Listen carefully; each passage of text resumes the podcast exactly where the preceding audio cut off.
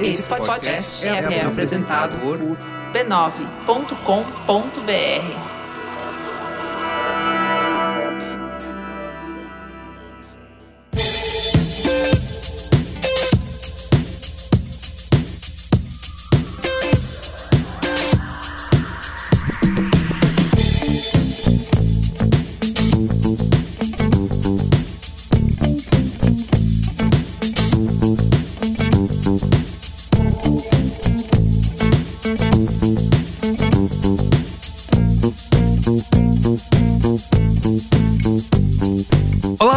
Carlos Merigo, esse é o Braincast número 473. Estou aqui com Cris Dias. E aí, Cris, tudo bem? Boa noite, internet, boa noite, Brasil. Olga Mendonça. E aí, Olga, nosso correspondente internacional dessa vez. Fala, meu povo, tudo certo? Como vocês estão?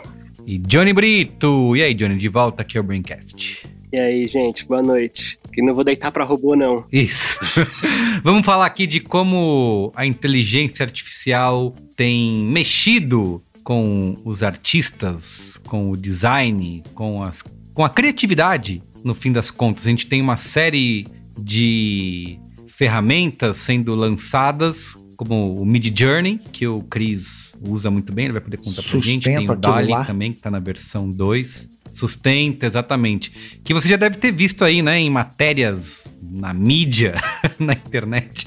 E a gente vai conversar aqui um pouco de como que isso afeta, né, a criatividade, as artes visuais, afeta o trabalho, qual que é o futuro, né, da inteligência artificial e da criação, tá bom? Uau. Mas antes, recadinhos super rápidos. É, siga arroba Pod, Estamos no Twitter, no Instagram, no TikTok, no Kawaii, sei lá, tudo que você quiser, procura aí que novelinha, vai ter... acompanha a novelinha do... Né, já tem novelinha? Novelinha, vamos fazer novelinha do Braincast, vai ser maravilhoso. humilha o Merigo, e aí o, o Merigo vira e fala, não humilhe os podcasters, aprenda a lição.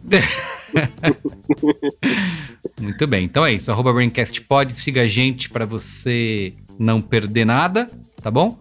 E também torne-se assinante do Braincast Aí lá no b9.com.br barra cine tem todo o caminho lá. Você pode usar o PicPay, pode usar o Apoia-se ou diretamente pelo aplicativo do Apple Podcasts para fazer parte da Brinquesteria Gourmet, que é o nosso grupo secreto fechado Personalité lá no Telegram. Não para. Onde você pode trocar ideia com os membros do Braincast e outros apoiadores. Exatamente, a galera tá conversando e decidindo os rumos da democracia lá nesse momento. A resistência, a resistência. Que a gente está gravando. O melhor lugar para você estar tá nessas eleições, aliás, é no grupo do fechado do Braincast você não vai topar com nada que você não queira lá. E você, além de fazer parte do grupo, tem acesso ao Braincast secreto, né? O Braincast extra que a gente grava aqui antes das gravações oficiais e lá onde realmente a gente fala a verdade, né? É, a verdade, como que é? A verdade vos libertará, sei lá o que, é lá. É lá que acontece. Conhecereis a verdade, a Isso. verdade vos libertará. Exatamente. Tá lá no Braincast secreto e só assinante tem acesso, tá bom? Então é isso.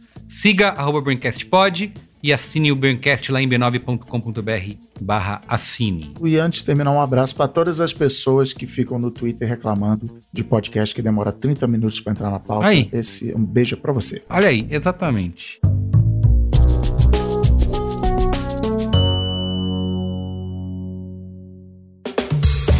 Olha só, você sabe que há muito tempo a tecnologia deixou de ser considerado um gasto e se tornou um investimento crucial, né?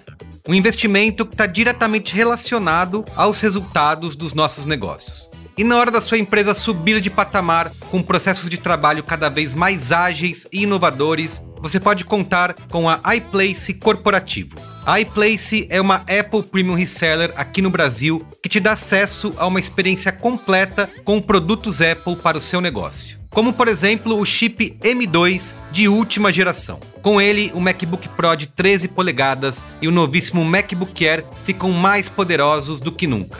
E claro, tudo isso sem comprometer a leveza e a duração da bateria. E assim, desde o pessoal de vendas até o financeiro, seus times vão produzir mais e colaborar no que quiserem em qualquer lugar. Então é isso, acesse iplacecorp.com.br e conheça a parceria que vai fazer a sua empresa crescer ainda mais.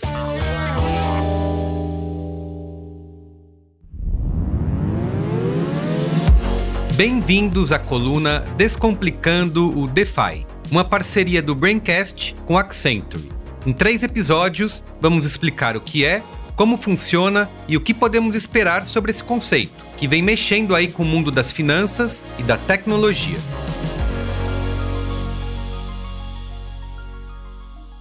Essa conversa começou no episódio anterior do Braincast. Se você ainda não ouviu, vale voltar lá para entender o que é o DeFi e conferir um glossário que a gente preparou com as principais palavras relacionadas a esse novo universo. Eu terminei aquela coluna com uma promessa e hoje voltei aqui para cumprir. Afinal, como eu já falei, só no ano passado, aqui no Brasil, foram investidos mais de 270 bilhões de reais em DeFi. Só que você pode se perguntar, como que isso é possível, né? DeFi não é uma coisa do futuro, quando a gente tiver metaverso, Web 3.0 e carros voadores? Bom, não é bem assim. Quem vai explicar isso pra gente é o Courtney Guimarães, cientista-chefe para metaeconomia da Avanade, uma consultoria global de serviços de TI e inteligência artificial. Senta aí que lá vem aula. Quando nós falamos de DeFi, nós falamos de operações financeiras do que eu denomino criptoeconomia, seja, já vem na mesma onda do Bitcoin, que já existe há quase 12 anos, já passou por várias ondas uh, de transformação. A primeira delas é o marketplace, né, é o Bitcoin como instrumento de pagamento de itens. A segunda é o fenômeno de crowdfunding, que veio em 2017. A terceira, que começou em 2019 e mais ou menos ganhou notoriedade em 2020, é essa história de finanças descentralizadas, que é onde códigos que operam em blockchains conseguem fazer algumas transações financeiras. E enquanto os bancos saem do centro das transações, um novo agente econômico passa a ser o fiel dessa balança. As primeiras transações são absolutamente centralizadas em um elemento chamado corretora. Eu estou literalmente abrindo uma conta numa empresa que tem CNPJ, que tem funcionários, que eu conheço os fundadores e os acionistas. Se ela falir de um dia para o outro, eu tenho que acreditar que a organização vai devolver as minhas criptomoedas. Não tem nada garantido em código que assim as obrigue. Já uma operação que roda num código de um blockchain, só se o blockchain parar de funcionar, uh, eu não teria a garantia dessa operação. Então tem uma diferença muito grande entre operações que a gente chama de finanças tradicionais e finanças literalmente descentralizadas baseadas em código. Agora, se essa conversa toda aí te animou a mergulhar no mundo do DeFi e fazer parte da primeira onda de investidores, o conselho do Courtney recomenda, na verdade, prudência. O público, como você mesmo disse, é bastante variado, mas se eu pudesse dar uma definição clássica pela ontologia, são pessoas extremamente tomadoras de risco. Pessoas do mercado financeiro tradicional que falaram: opa, peraí, eu estou aqui operando no mercado que está restrito, que tem uma série de limitações, e não limitações legais, mas limitações financeiras mesmo, e de repente aparece um mercado que tem uma volatilidade. Ok, a gente entendeu que você, pessoa física, não vai sair por aí comprando criptos e investindo agora em tecnologias DeFi, né? Mas não é por isso que você já não pode ir se preparando para essa mudança.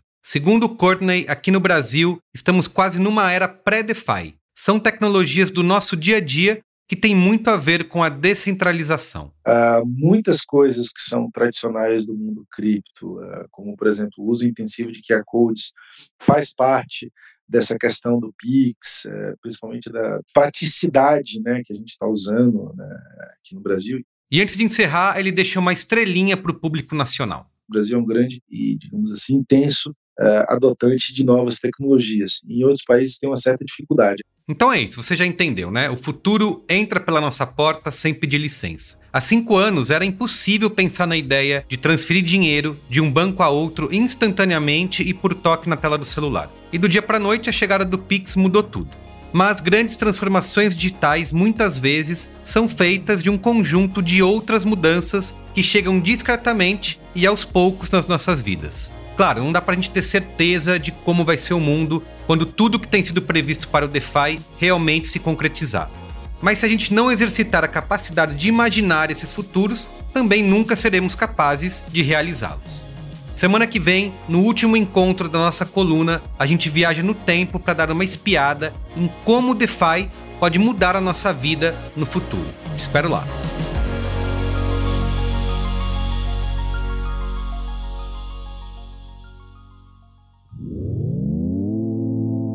A tecnologia e a internet revolucionaram todos os campos da nossa vida, né? E as nossas finanças não iam ficar de fora. Claro, já tem algum tempo que a gente está acostumado com aplicativos de banco, com transações online e transferências virtuais. Mas chegou a hora de darmos o próximo passo. O futuro do dinheiro e das transações financeiras é virtual, hiperconectado e descentralizado.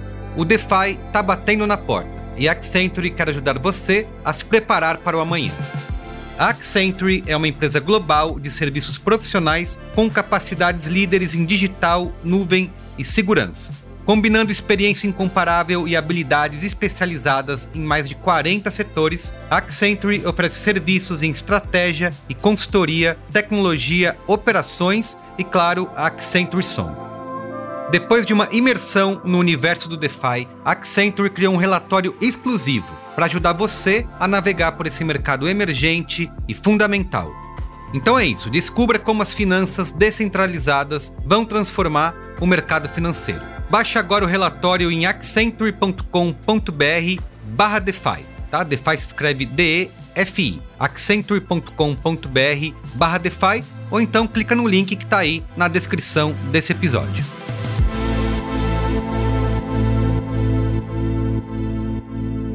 Então é isso, bora pra pauta? Pauta!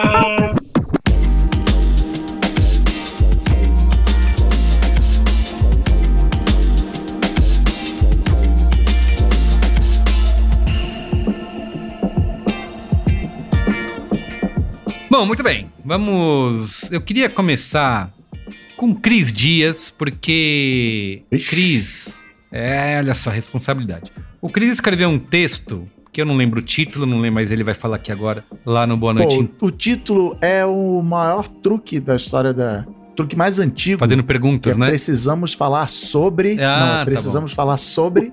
e aí alguma coisa. Quando a gente decidiu aqui por essa pauta no Braincast, eu falei: essa pauta tá inteira lá no texto do Cris. Pode só pegar, dar um Ctrl C, Ctrl V, que é o programa. Então vou embora. Então tá, então obrigado, gente. Valeu. Então, Cris, começa o contando aí. pra gente aí Vocês da querem sua. que eu leia com a minha voz? É isso, exatamente. Lê e a gente vai embora, pode ser? Pra, pra, O pra Braincast galera... hoje é o, é o Oga lendo o texto do Chris. Exato. Isso, Exatamente. pra galera não enjoar da voz do Chris, não ouviu o episódio. Seria ótimo. Ih, cara, o audiobook do, do Oga lendo o meu artigo. Porra, ia bombar o áudio. mano. É. Vamos fazer, vamos fazer. Bora!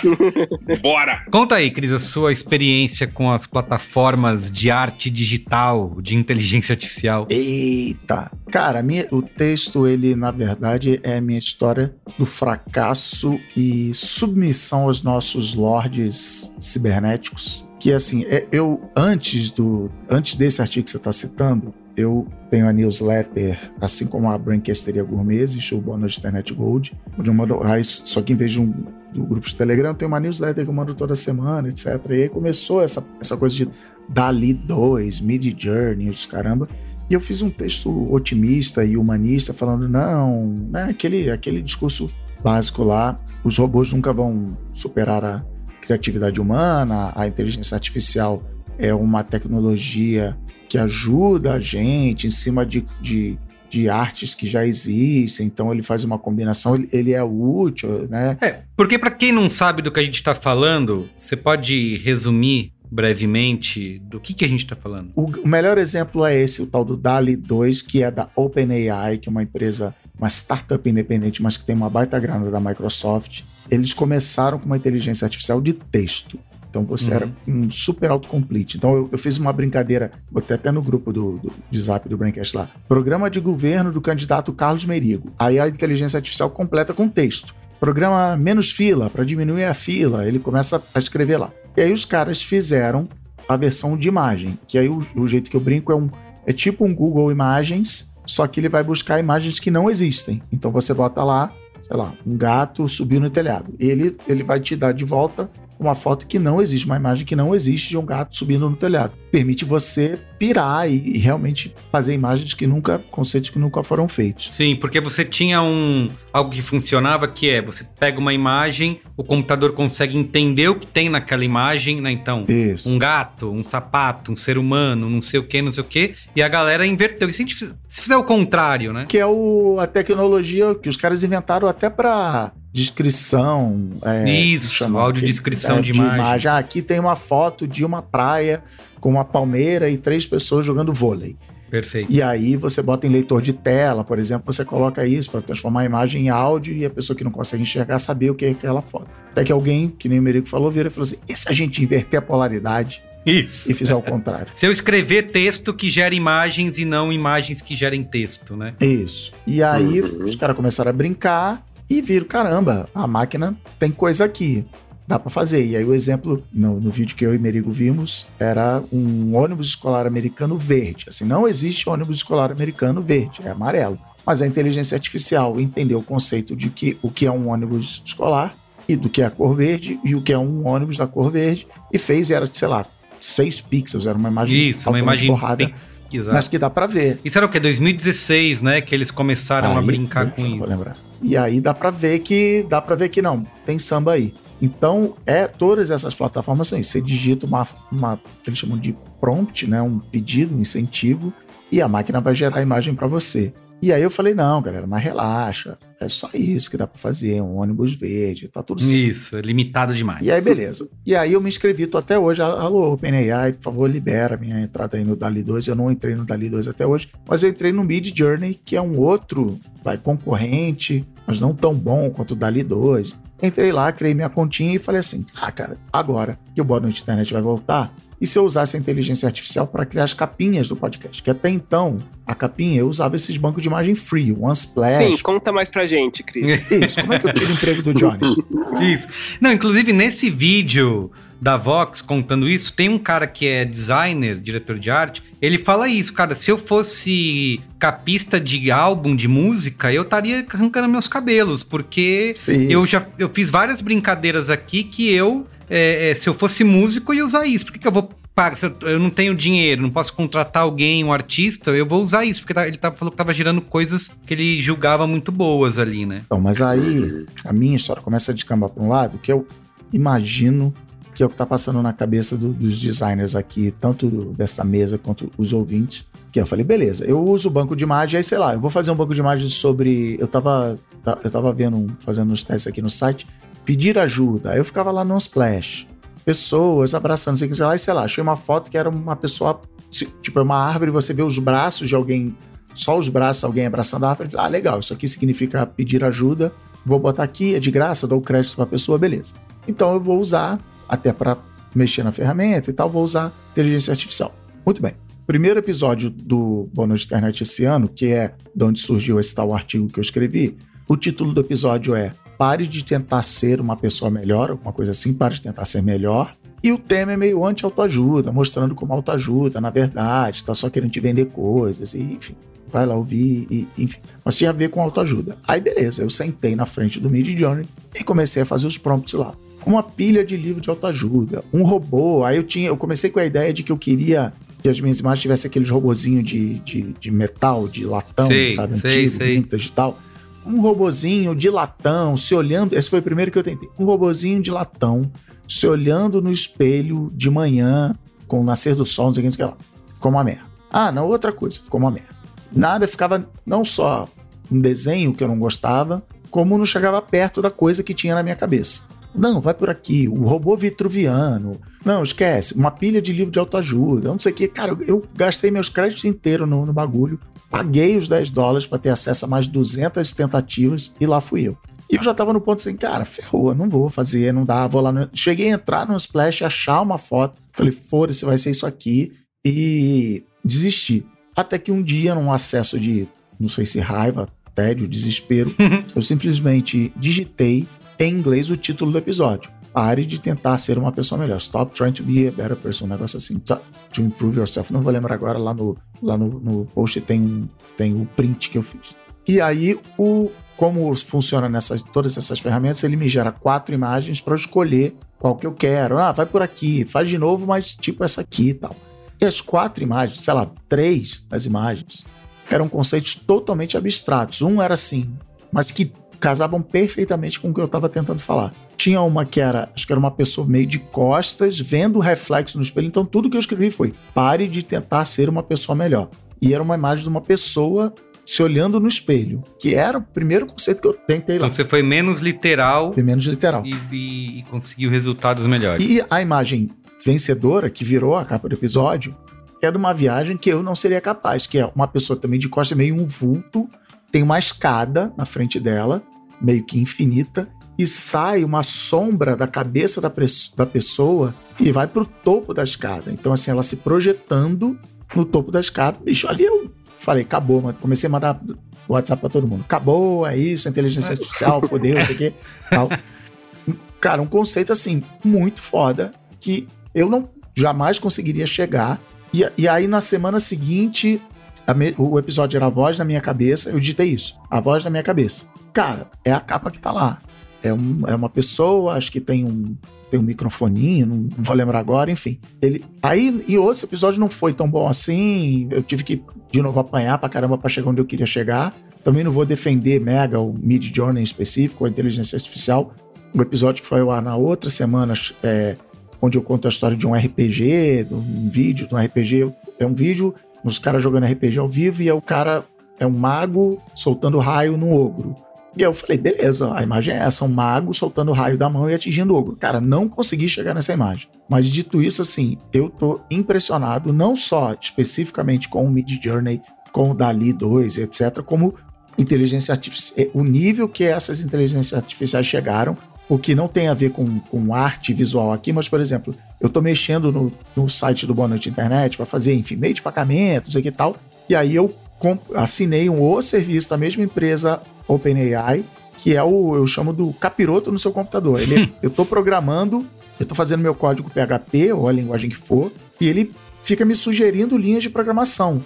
Eu boto assim, um comentário, eu boto assim, agora eu preciso recuperar o CPF do cara do cartão de crédito. Ele plá, me mostra quatro linhas embaixo e fala assim, é isso que você quer? Conectar ao banco, fazer o parâmetro que você quiser. Ele faz. E ele entende o nome das minhas variáveis que eu botei lá em cima. Ele, ele, ele, ele não acerta 100%, mas, bicho, ele acerta o suficiente para pelo menos uma vez por dia eu ficar espantado e pagar o dinheirinho lá, os 10 dólares por mês, que assim me economiza um tempo escroto que se não fosse com esse cara, o que, que eu ia ter que fazer? E no Google botar como, como é que no WordPress mesmo eu pego o endereço de e-mail do cara? Ah, WP XPTO 1234. Eu só escrevo assim. Agora eu preciso pegar o e-mail do cara. E aí ele completa a linha, porque ele pegou, ele analisou todos os códigos abertos do mundo e tal, não sei o quê. Então, assim, é um negócio impressionante, mesmo eu, que, enfim, sou formado em ciência da computação, entendo como funciona e tal, como a salsicha é feita, eu tenho tomado uns sustos. Ô, Cris, você chamaria isso de subjetividade?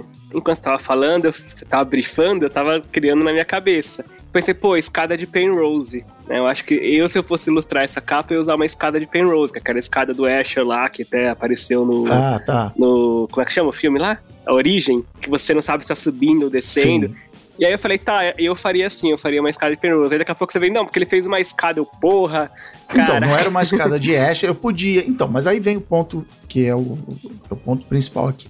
Ele fez uma escada simples, não é nem uma escada uma escada de bombeiro, assim, né? Uma escada degrau de, de um apartamento, só que muito. Uma stairway to heaven, assim, uma, uma escada bem longa e um fundo meio abstrato e tal.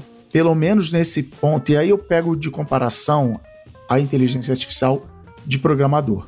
Eu não viro para o Copilot, que chama, eu não viro para o Copilot e falo assim: criar um site de um podcast que tem assinatura, sabe, Braincasteria Gourmet, não sei o quê. Eu não faço isso. Eu preciso, na minha cabeça, saber os passos necessários para Ah, eu preciso um formulário de criar usuário. Agora eu preciso salvar no banco de dados. Então, assim, ele tá. É, é como se eu tivesse aqui do sofá, tipo, né? Aqui eu não posso falar o nome dela alto, senão vai ativar o. Todo mundo aqui em casa a gente chama ela de Leleca. A Leleca. Leca, Olha, faz eu já isso. Falei, eu já falei nomes mais diferentes disso e ela ouviu. E ela ouviu. É...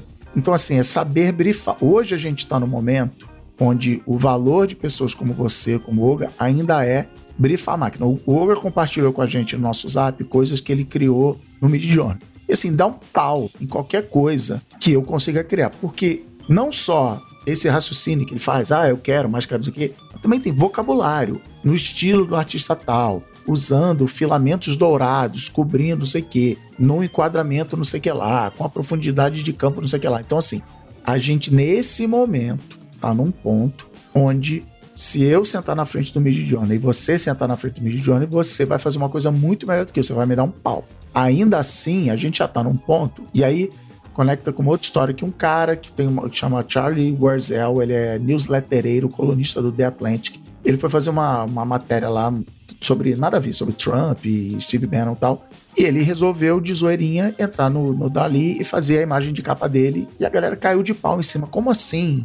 Um colunista do Atlantic tirando emprego de ilustradores, sei que, lá. E aí ele falou: Não, galera, calma aí. Eu, eu não. Eu sou só uma camponesa aqui. o que eu tenho é que o Atlantic me dá uma senha do, do Get Images e eu uso. Eu não, eu não dou emprego para um ilustrador, não, como que chama? Comissiono uma arte e tal, não sei o quê. Mas assim, para pessoas do nível que eu tô, que vou chamar de semi-profissional, que não ganha o suficiente para, por exemplo, pagar um Johnny Britton Oga, cara, resolve a vida assim. Fácil, fácil, fácil, fácil. Sim, sim. O que vocês fazem ficaria muito melhor, específico. E, e hoje o meu grande problema é assim: eu não consigo chegar especificamente na ideia que eu tive na minha cabeça. Nem vou entrar. Eu acho que a, a, ideia que eu tive na minha cabeça nem é a melhor possível, mas assim, eu não consigo chegar na ideia que eu queria. Eu falo, tá bom, eu aceito isso aqui, estou satisfeito com isso aqui, e beleza. Mas eu ainda tenho esse problema assim. Então eu fui falar de motivação. Tem um episódio da motivação, não faço a menor ideia, o que é uma imagem que representa motivação. Então você pensou, ah, esse cara não sei o quê. Mas ele já tá num nível de subjetividade de que eu falo, a voz na minha cabeça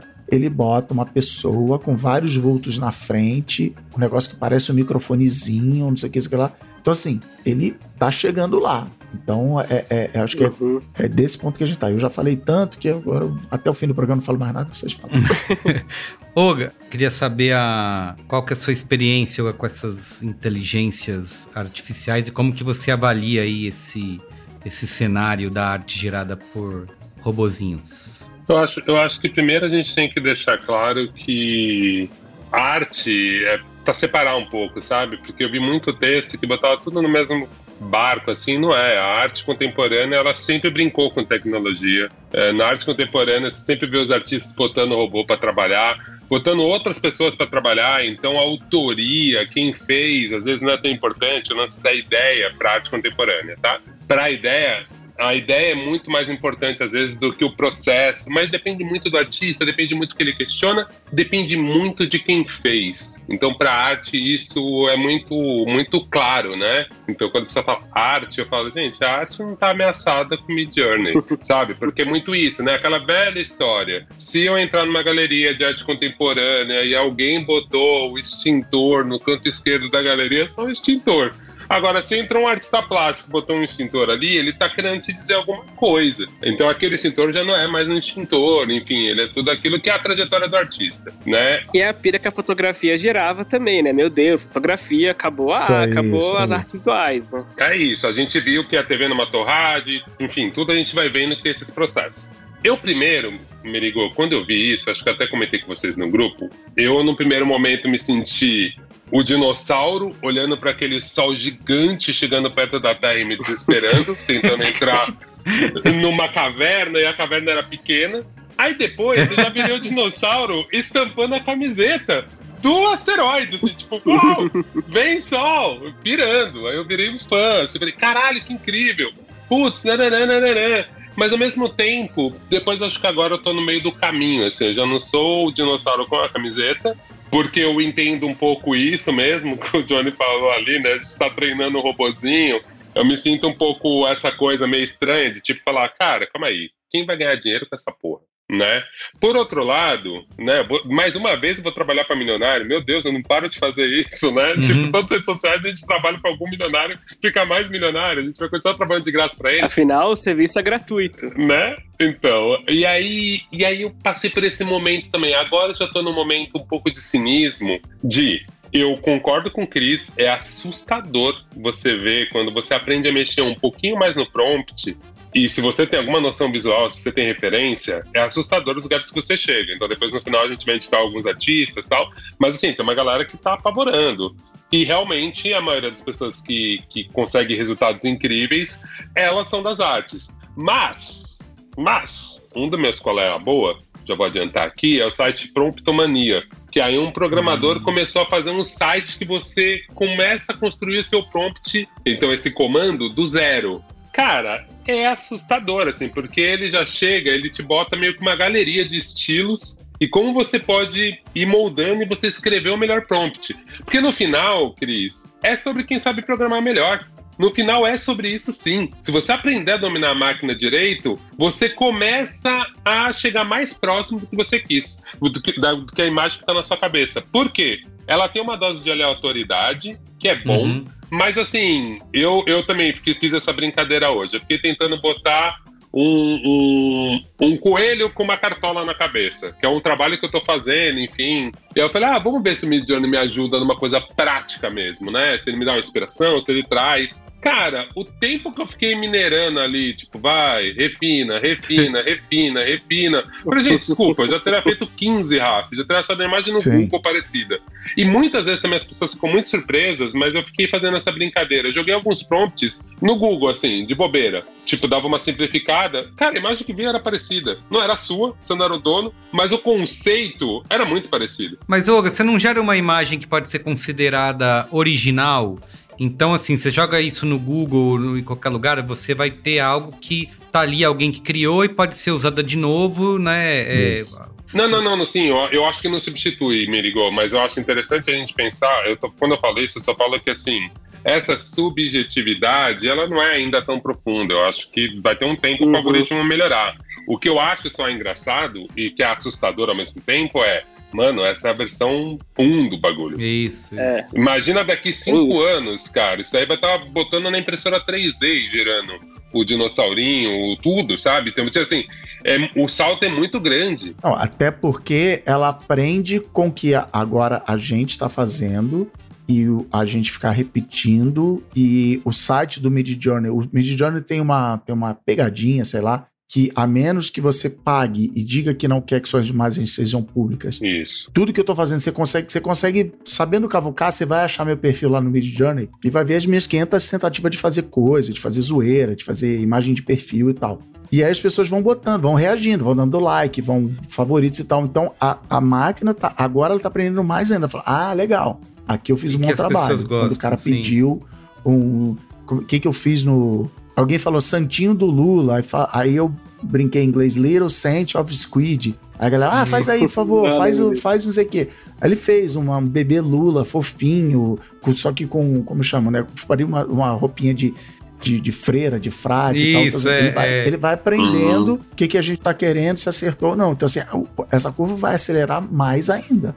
Eu acho curioso que, assim, ele dá possibilidades infinitas do que a gente pode criar de estilos a, a se reproduzir, a, né, a remixar ali. No entanto, a gente ainda tá numa fase que você olha, você sabe que aquilo é gerado por um, da- uma- um desses algoritmos. Verdade. Não importa o estilo. Você olha, você sabe aquilo é gerado. Tem uma cara de Midjourney. Cara, o Mid Journey tem, o Mid Journey tem, mas o Dali, bicho, tem um que é foto. É. Você pode dizer, foto Exatamente, ele faz Não, de um não, não. labrador. Cara, você não diz, você não diz. O Mid- o Midjourney faz isso também. Se você fizer o prompt certo, ele trabalha com foto. Você pode subir uma foto e ele trabalhar. E ele copia estilos de artistas, né? Se você pedir pra criar no Sim. estilo de algum artista, ele faz. Mesmo assim, ainda você olha de maneira geral, claro, vai ter Uhum. exceções. Tipo, você olha aqueles perfis que reúnem ilustrações e tal. Isso. Cara, é, é um- é aí. Você sabe que aquilo é. Tipo, a gente- inclusive, a gente tava falando é, um dia desses aí sobre uma capa de uma revista que tinha uma puta cara De de, ter feito, de né? uma ilustração Aham. feita naquilo. Tipo, e eu fiquei olhando, eu fiquei pensando por quê? Falei, cara, tem uns detalhes aqui que eles não fazem sentido. Tipo, um- umas construções ali de, do objeto em si que parece estilístico. Tipo assim, é umas associações que elas são meio esquisitas, meio bizarras e que era muito legal visualmente, mas tipo, por que tem esse detalhe aqui? Tem Sim. isso aqui, isso não faz sentido. É Não, aleatório vezes tem demais. assim, a né? mão, a mão tá, o, o desenho tá perfeitinho, a mão tá um pouco fora de proporção, entendeu? Tem uns negócios assim. Não, tanto que um, um, um dos prompts é esse, né, Cris? Você botar no Pra ele não entregar esses defeitos. Nem você bota tentar. no hands. O olho é sempre uma coisa meio vesga, meio o rosto é sempre meio, meio esquisito. Nunca é um rosto. É, o rosto em geral, ele, ele se enrola. É meio, é meio vale da estranheza ainda. né? É. Tipo, a gente olha e sabe que aquilo é incrível, né? E aí também, tipo, eu tenho, sei lá, tem várias reflexões aqui. Só então me introduzindo aí, a gente tá nessa escala do Cris cracudo, o Olga já mexeu, eu me inscrevi hoje. Eu criei hoje uma conta de no Discord pra poder usar o Midjourney. Ih, então você tá, você tá na fase de negação. Você tá na fase de negação. Não vou confirmar nem negar que pre- pretende usar a capa, talvez, quem sabe. Olha só, não? tem que ser feito. Tem que ser Mas feito. então eu tô tipo zero, assim, o que eu, o que eu sei é de ver essas outras coisas e, e ouvir falar sobre isso, então assim, tem uma parada muito empolgante nisso, que é, cara, você tá dando ferramenta ali pra quem não, de outra maneira, não saberia fazer. materializar aquilo, Uhum. né, entre várias outras coisas que são interessantes. Por exemplo, eu sou ilustrador, e eu tô a quilômetros de distância de hiperrealismo. Uhum. Nunca me dei bem, não consigo. Quando eu tentava fazer uma coisa mais realista, não dava. Eu fui estilizando e tal. E eu tenho uma, uma parada com o hiperrealismo que é, eu acho muito legal, eu acho incrível quem consegue fazer, reproduzir isso. Mas meu ponto é, pra quê? Então eu penso, cara, se eu tivesse essa habilidade de criar coisas que parecem uma foto, eu ia fazer umas coisas que não existem. Eu não ia ficar fazendo retrato Uhum. da minha mãe, sabe? Tipo, eu ia criar coisas que não existem. Porque de outra maneira não teria como essas coisas serem criadas. Então acho que a gente tá vendo um pouco disso, assim, de criar umas realidades meio fantásticas. Isso é muito legal. Né? Tipo, eu tava vendo outro dia um perfil de ilustração de, de fantasia. E, tipo, puta, foda, cara. É lindo, sabe? A maneira como trabalha a luz, o estilo de ilustração. Mas é, é ferramenta e é etapa. Eu, eu sinto que a gente tá num, num- A gente tá vendo uma parte de um processo Isso, isso. sabe? Isso pode dar em um monte de coisa, interessante ou não, né? Eu acho que vai ter, vai esbarrar em questões aí, tipo assim, ah, legal, E, posso- e esse DALI 2, né? Ele permite você fazer edições, né? Então você gera sua imagem, você pode fazer pequenas alterações na, É, na o imagem. Dali deixa fazer isso. O Mid Journey, que eu saiba, Não- não deixa. Não, não, ainda não. O que o Midjourney deixa fazer é você subir uma foto. Então, se você começa a partir de uma foto, a coisa pode ficar mais legal. Você pede pra tirar coisa, você pede pra adicionar. Não, você não consegue editar desse jeito. Você é Ah, meio aleatório. Você vai pedir. Tipo assim, depois você vai pegando a manhã de fazer o prompt, você vai conseguindo editar melhor as coisas. Mas não é igual o DALI 2 promete. Só que assim, eu não conheço ninguém que tem é, acesso ao DALI 2. Todo mundo pediu. É lenda, isso aí é Eles lenda. disseram que vão distribuir um milhão de convites esse ano, até o fim do ano. Tô esperando. É, agora tem uma questão pra mim que é. Eu vou comentar dois pontos aí. Tem uma questão do rosto que eu acho. Eu acho que o Midjourney já pode fazer, mas deve ter alguma questão legal. Porque, por exemplo, nesse dia que a gente ficou brincando do Lula, eu também fiquei botando o rosto do Lula. Quando ele tá refinando a imagem, ele tá tipo no 60%, você vê que ele pega a foto certa. Tipo, uma foto boa, ainda tá com blur. E aí, no, perto do 100%, ele dá uma cagada no rosto da pessoa e você fala assim: ah, tá, é um ser humano de barba. Sabe? Tipo, não é o Lula. Então eu acho que deve ter uma questão legal mesmo, porque eu já vi É que possível, eles no algoritmo eles já tiraram. Você, tipo, se você pedir alguma baixaria, ele não vai fazer. Se pedir sexo, se pedir criança pelada, ele não vai, ele não vai fazer. É, Então, assim, já acho interessante que eles estão com esse medo do filtro e parece que foi a coisa que barrou o primeiro, o primeiro software do, do Google, que também era um pouco nessa brincadeira. Os caras ficaram meio assustados que ele só fazia merda. E aí, e aí eles nem soltaram pra Não, gente. é racista, né? Justamente. E faz, por exemplo, se você colocar no, no. Eu vi nesse vídeo aí que eu tava falando com o Cris. Você põe enfermeira, só aparece mulher, né?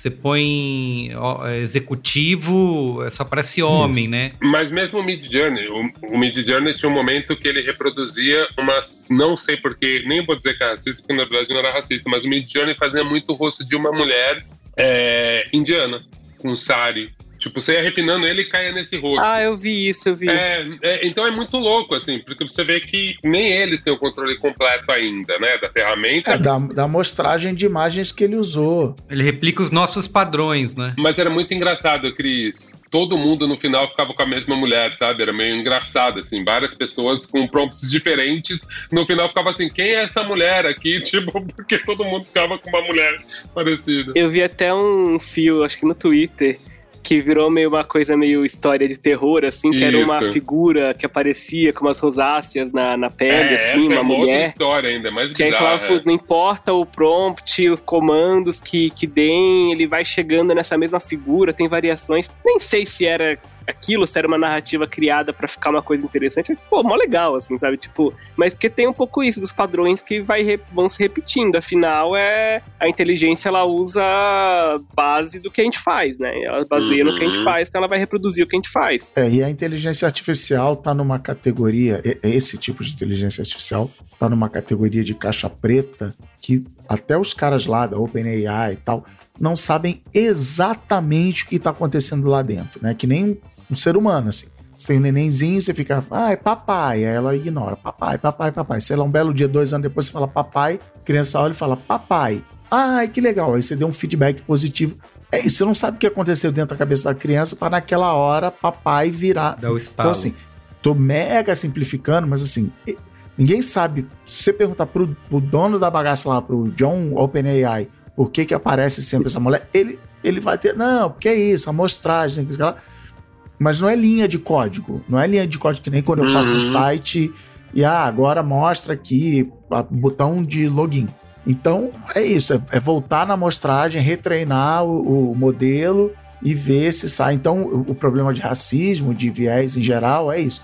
Não, a gente tinha uma base de dados muito enviesada para homens brancos em posição de liderança, mulheres negras em, em posição de, de servente, faxina e tal. Beleza, vamos recalibrar nossa base para ver, para ver se isso resolve. Então, a tentativa de mudança é nesse campo. Mas esse ponto de você falar, Cris, que ela só pode replicar o que, que a gente já fez, o que já existe, isso não é uma barreira para que você não, não dê para considerar uma inteligência artificial como essa de algo realmente criativo, porque nu- nunca vai poder tirar algo novo, algo realmente original ou brilhante, ou que a gente olha e fala, nossa, eu sei que rolou recentemente uma obra de arte criada por inteligência artificial ganhou uma premiação e gerou bastante polêmica e tal, é porque era simplesmente uma imagem bonita, mas é isso, é baseado em coisas que já existem. Então a originalidade não Então, mas tudo, não é?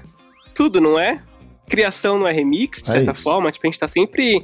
Tipo, não existe isso de criar algo completamente novo. Sempre vai ter um pouco do que você viu aqui e ali. Então, assim, nosso cérebro meio que já faz isso, né? Eu acho que a gente não, é, não cria nada absolutamente novo.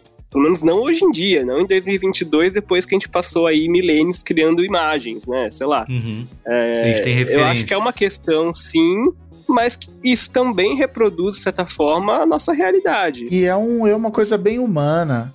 É uma coisa muito humana de ficar assim, É. não, porque os, a fagulha da genialidade Isso. humana, cara, assim, tanto que tem o famoso teste de Turing, que assim, eu vou te mostrar duas fotos, você tem que adivinhar qual foi feita por computador. Se você não souber, então assim, é que a gente coloca um significado na parada. Não, isso aqui, que nem desenho que seus filhos fizeram. Ficou uma merda, mas, cara, foi- foram minhas filhas, tá lindo. Isso. Seu Caraca, como uma criança conseguiu imaginar, não sei o que, sei lá. A gente bota significado na parada. No dia a dia, o que o Og e o Johnny falaram assim: o que, que é arte, o que, que não é arte. É, é por isso que eu acho que tem uma questão pra mim que é mais complexa, que é, eu até fui anotando, assim, porque meu raciocínio foi, é o fim da técnica, então o valor da técnica talvez seja o fim dela, não sei, mas realmente o nosso conceito sobre técnica vai mudar muito, porque em teoria a gente vai ter que valorizar muito mais um conhecimento, que era uma coisa que a gente já tinha essa discussão na academia, enfim, que é, tipo, meu, design não precisa se dedicar tanto a aprender ferramenta, ferramenta se aprende, elas mudam, você tem que entender o conceito das coisas, o que está por trás tal. Então, de certa forma, esse é um checkmate da técnica? Não sei, mas me parece ser um pouco isso, porque eu imagino que daqui a um tempo a técnica não vai, não vai ter tanta importância. Por outro lado, ao mesmo tempo, é a valorização do autoral, porque a sacada pro seu Mid Journey não ficar com cara de Mid Journey é você botar vários artistas em style, no estilo de vários artistas misturados. E aí a chance de sair algo que realmente não parece uma capa de RPG, de livro de RPG, é imensa. Porque de resto tudo parece capa de disco de metal ou de RPG. então, então eu falei, cara, o capista de metal tá fudido. Esse, esse já perdeu emprego. Porque, nossa, sai várias capas de metal, filme de terror tal. Isso aí é bem fácil fazer ficção científica. Mas tudo parece que vai pra esse lugar cyberpunk ou fantasy. Ele, ele resolve muito bem.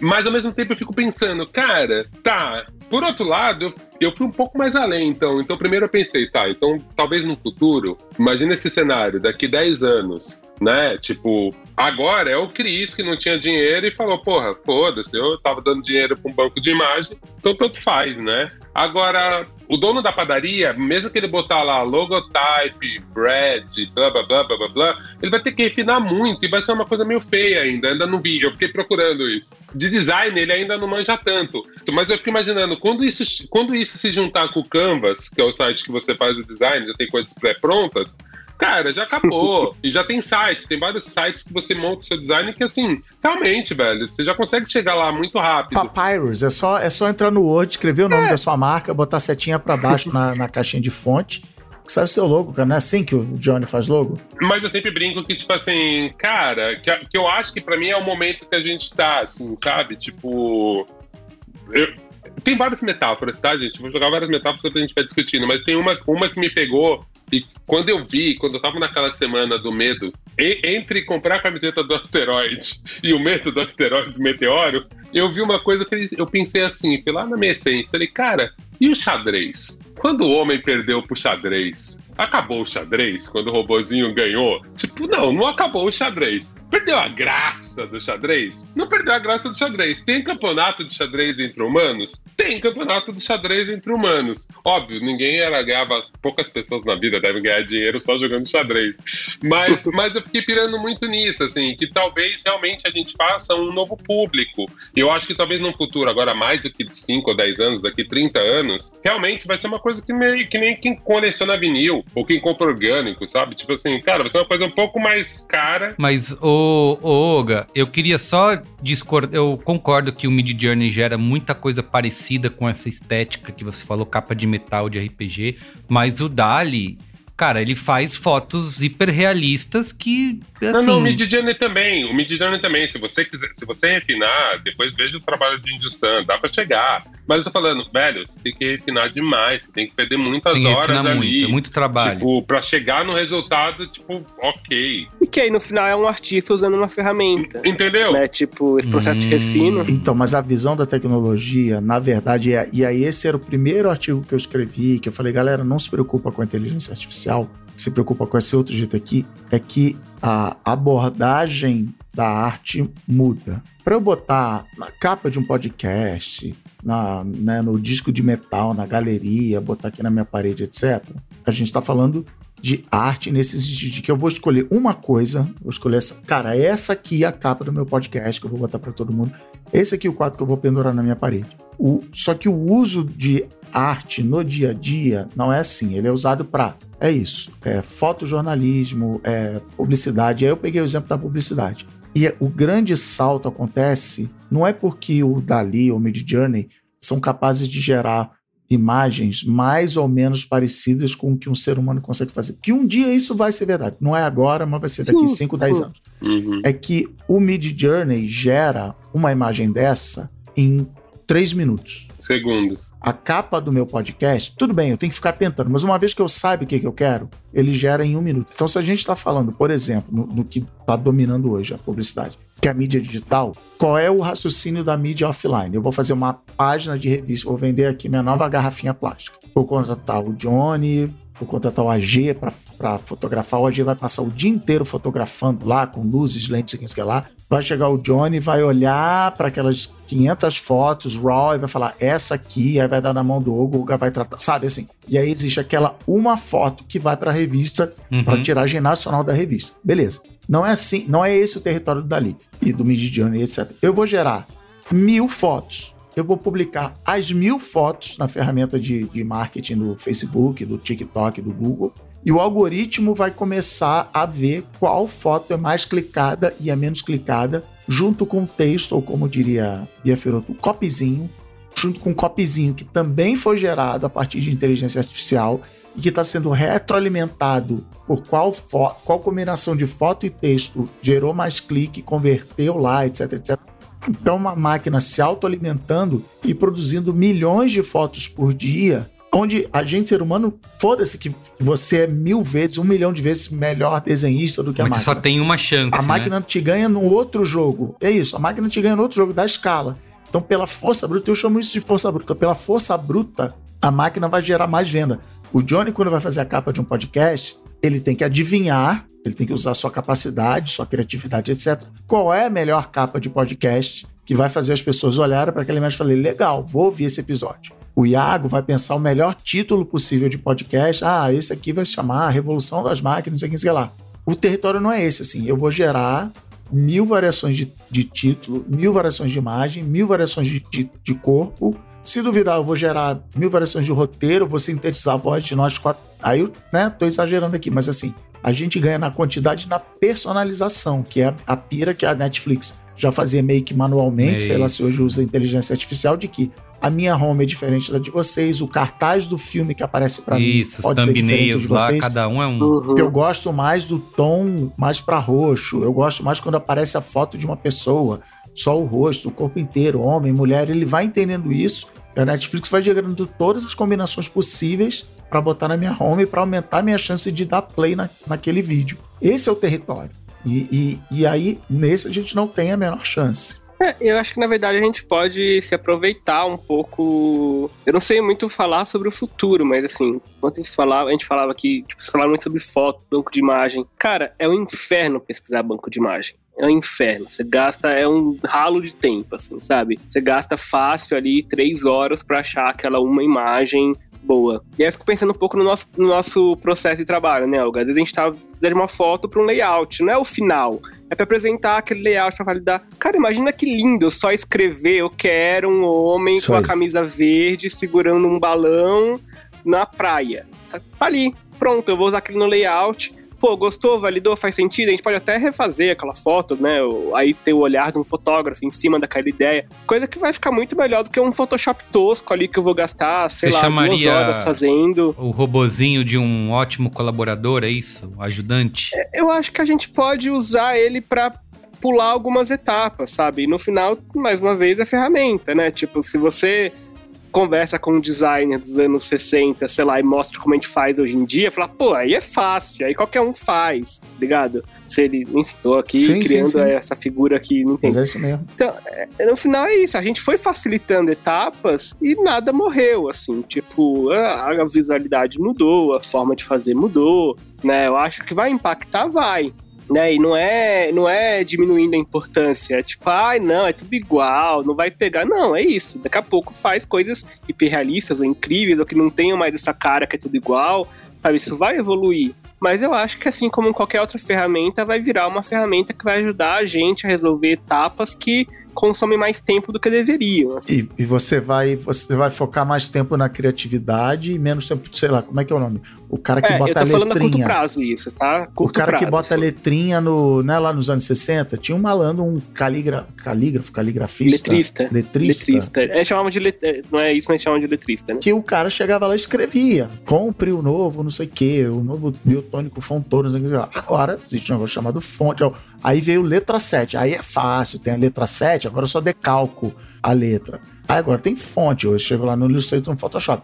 Então são trabalhos que eu vou chamar de redundantes, braçais, não muito criativos, que a ferramenta vai substituindo. Eu não sei, gente. Eu, eu, eu gosto do otimismo de vocês, mas eu acho É, que isso tá ia na frente dizer. de uma coisa que é muito diferente, cara. Eu acho muito diferente. Eu acho que não é a câmera Talvez. digital pro filme. O que, que eu acho ruim só dessas super ferramentas? Eu, eu fiz Senai e fiz, e fiz ET, fiz colégio técnico de desenho. E eu peguei justamente o momento que as artes gráficas começaram a melhorar muito. Que as gráficas, tipo assim, nossa, temos nosso primeiro Mac. Uhum. Então, assim, eu aprendi a fazer pestap, aprendi a fazer o filme na mão, a, a layoutar com letra 7, virar o filme. Que a eu me lembro do meu professor falar assim: Isso daqui era artista gráfico. É por isso que o nome é artista gráfico. Não é designer, é artista gráfico. Quero ver você fazer isso. E aí eu tomava nota baixa, porque meu acabamento era porco, eu botava cola, ficava tudo horrível na minha página. E tipo, eu via do professor e falava, meu Deus, limpinha, né? E aí eu, assim, tanto que eu me destaquei no meu trabalho, meu primeiro trabalho numa gráfica, porque eu já sabia mexer em Mac. Tipo, uau, não é que ele sabe o computador, ele já sabe mexer em Mac, né? Então já, era, já tinha essas coisas que eram diferentes. E o que, que mudou no impacto na vida do trabalhador? Antes tinha um tempo para você fazer aquilo. O jornal tinha que fechar no horário tal, porque senão dava tempo para os caras diagramarem dessa forma o jornal e gerar o fotolito e blá blá blá blá blá blá blá. blá.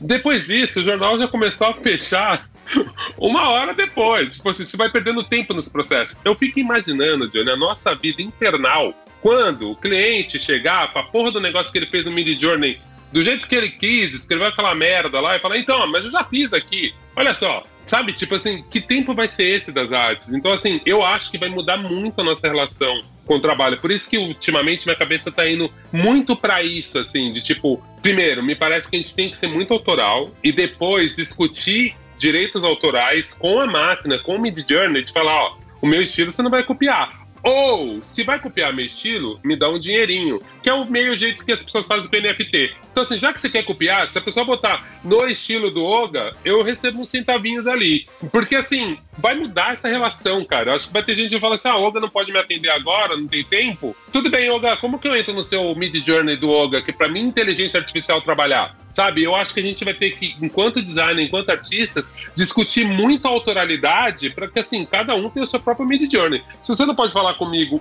em pessoa, porque vai valer muito isso, porque isso vai ser um trabalho artesanal, como a gente fazia lá atrás, sabe? E é tipo comprar um queijo que o cara faz na casa dele, isso aqui é orgânico, o cara faz na casa dele, o queijo, tal, tal, tal, e você comprar na padaria. Então, assim, esse é o, é o mais otimista que eu consigo ser em relação a isso, pensando no nosso mercado no Brasil, como é arrombado o jeito que chega as coisas pra gente, como os prazos são estúpidos, como tem um desrespeito, como existe, assim, é que eu falo, eu tô há muito tempo na área, gente. Trabalho desde 16, eu tenho 43. Então, hoje em dia, eu falo assim: eu, eu tenho clientes que me respeitam. E eu tenho esse privilégio, luxo, sei lá que nome que vão dar, de poder falar assim, cara, isso eu faço, se o cliente está viajando e me pede um jeito que não tem nada a ver, cara, eu não, eu não sou, não sou a pessoa que faz. Mas eu entendo Sim. que, cara, com uma ferramenta dessa, eu lembro, né, Johnny, quando apareceu aqueles sites que fazia logo, que a pessoa escrevia ah, lá e já saiu um logo. Falei, então tá bom, então você é o cliente disso mesmo, já sai de para cliente mesmo. Falei, então, você é o cliente que compra logo e bota logo, tá tranquilo. Exatamente. Eu né, não sou o designer que faz isso, você é, você é outro cliente, massa, vai lá. Agora, tipo, com uma ferramenta dessas, eu começo a falar assim, gente, qualquer pessoa inteligente e bem intencionada, tipo o Cris, daqui a um tempo vai chegar em resultados muito incríveis. Por isso que eu acho que a gente tem que começar a valorizar e discutir essa questão da técnica, se não é o fim da técnica e realmente a valorização da super ideia. Eu acho que esse outro público ele vai se ampliando. Quando você fala assim, ah, esse então não é meu cliente, esse é o cliente. Agora, esse outro cliente que não é meu, ele vai crescendo, ele vai ampliando, porque as ferramentas vão melhorando e vão dando essa autonomia para pessoas que não vão depender da técnica, que é o que você falou, talvez é o fim da técnica, não sei, talvez. É, e eu acho que, que sim, a gente vai caminhar cada vez mais uma coisa quase de curadoria, assim, né? Tipo, todo uhum. mundo que uhum. trabalha com criação visual, eventualmente vai se tornar mais um curador, eu acho, talvez, assim, tipo... Porque eu tava pensando muito no processo criativo e coisa de autoria, que você falou assim, ah, mas é o meu, o meu estilo de AI, é a minha AI uhum. que, eu, que eu adestrei tá, mas no final você tá usando o mesmo banco de, de uhum. não, repertório de todo mundo, né? Tipo, por que, que aquilo é seu? Não, não, não. O, o que é diferente, Johnny, eu já vi artistas reclamando disso. Então, realmente, assim, tem artistas que estão sendo muito copiados. Justamente, assim, como que a gente se protege disso, entendeu? Como que eu falo pro Mid Journey falar, Mid Journey, você precisa me pagar porque a pessoa bota no estilo de blá, blá, blá, blá, e se me copia, tem, assim, Moebius é assustador. Tanto que eu digo para as pessoas que estão em casa e querem brincar com isso, cara, bota Moebius e depois vê o Moebius, depois vê como ele imita bem o Moebius. É assustador, assim. Pois é, eu queria fazer essa esse, trazer esse ponto das batalhas legais, jurídicas aí, Yoga, que é tem o que os artistas estão cobrando esse tipo de da questão dos direitos autorais. Quem que é dono da imagem que é gerada, primeiro, primeiro lugar, pelo robô, e segundo, você tem o seu trabalho sendo está sendo consumido como referência por essas máquinas, né, pelo machine learning. E aí, o meu, meu trabalho criativo, original, meu estilo foi copiado, todo mundo pode replicar e eu não estou sendo recompensado por isso. Como que vai se é, é, resolver essa questão? Eu acho que a gente está naquele momento. Lembra quando a gente baixava MP3 livremente no SoulSeek, mandava uhum. pro outro, não tinha Spotify? Mas dava trabalho, né? Ficar à noite lá, dando pulso. Às vezes você baixava o disco com uma qualidade bosta. Aí o Spotify. Você baixava, vinha a mensagem, apague depois de 24 horas. É isso. Aí depois todo mundo se juntou, todas as, as, as gravadoras se juntaram, depois o mercado da música ruiu. Daquele Uhum. jeito antigo, eles se juntaram e chegaram em soluções como Spotify, como plataformas pagas que todo mundo recebe, o artista no final é quem ganha menos. Sabemos que tem isso. Enfim, os artistas no final não. Alguns ganham bem, outros menos, mas enfim, nem vou entrar nessa questão agora porque é um outro podcast. Mas eu acho que é um pouco isso, assim, a gente está nesse momento que a gente vai ter que entender como fazer uma batalha legal. Agora, a parte triste para mim é que a gente já viu em várias outras startups com ideias mirabolantes que, cara, o direito não é rápido da mesma forma que a inovação tecnológica e muito menos discussões Exatamente. éticas. Então, assim, cara, A gente, eu, a gente mal amadureceu a questão de direitos autorais para artistas humanos, né? Em, em coisas normais, né? Tipo, a gente ainda, É. ainda assim, nas plataformas nem precisa ser digital. Se uma revista publicar um trampo meu sem autorizar, blá blá blá blá blá, blá vai ter uma discussão. Se alguém tirar uma foto de um grafite meu na rua e usar para publicidade, eu vou ter que botar o advogado e vai ter uma discussão. Nada é muito claro ainda. E assim, essa discussão ética sobre direitos autorais e tal, você vê que ela tá muito no começo ainda. Óbvio, né? Tem gente que discute mais para frente e tal. Mas são, são poucos casos. Então, Merigo, na verdade, assim, isso eu até pesquisei, que era uma parte que me interessava muito. Cara, eu não achei nada muito definitivo, porque ainda tá muito novo. Tá muito Sim. novo. Nenhum país está preparado para isso. Nenhum Sim. artista tá preparado para isso. Então, isso que me pega um pouco, sabe? Você fala assim, calma aí, cara, mas aí os caras estão ganhando muito em cima de mim. E aí, e você, e que eu acho mais complicado é que nenhuma plataforma falou nisso também, né? Do tipo, ó, então a gente tá pensando num jeito de pagar vocês de alguma forma. Não, então eu acho que vai ser uma batalha também que a gente vai ter que travar. Então, é um, é um problema. O paralelo disso está acontecendo no mundo da programação, que é isso. Eu vou lá, eu digito. Ele pegou essa linha de programação de alguém. E a Uhum, galera tá falando assim: caraca, a, minha- a minha licença de software livre, eu subi, eu contribuí, eu entrei no fórum.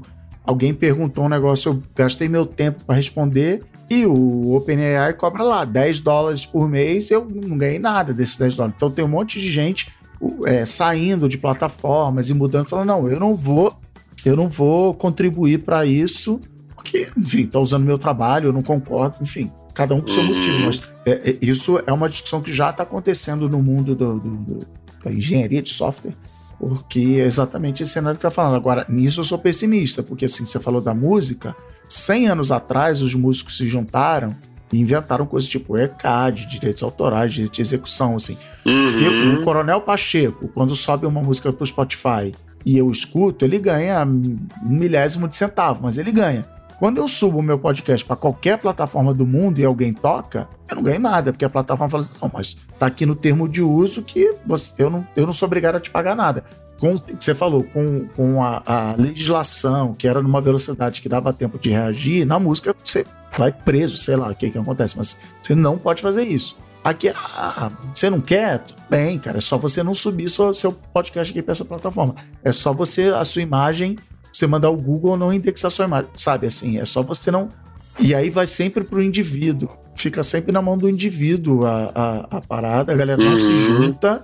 E, e aí eu sou bem pessimista. Assim, dependeu de ação coletiva das pessoas em 2022, eu, eu não conto com isso. Justamente. E aí eu acho que o NFT teria alguma lógica, sabe? Aí o blockchain, na verdade, né? E aí que eu acho que o blockchain teria alguma lógica, né? Não o NFT, mas o blockchain sim, sabe? De tipo, a gente começar. Olha aí, união dos seus poderes, hein? É. Né? Porque aí a gente devolve pra eles uma coisa que eles estão mandando na gente. A gente usa a mesma arma, sabe? Tipo, É, mas sei lá, eu tô aqui muito pensando pensamentos sobre processo criativo e autoralidade, assim, porque, tipo, é, é óbvio, você não pode chegar assim, ah, não, o Picasso não criou nada daquilo porque ele se inspirou em alguém, que se inspirou em alguém. Não, porra, aquele é Picasso. Você olha, sabe que ele é Picasso. Exatamente. Aí você vê um- uma inteligência artificial reproduzindo o Picasso, né? Tipo, obviamente tá fazendo referência a alguém.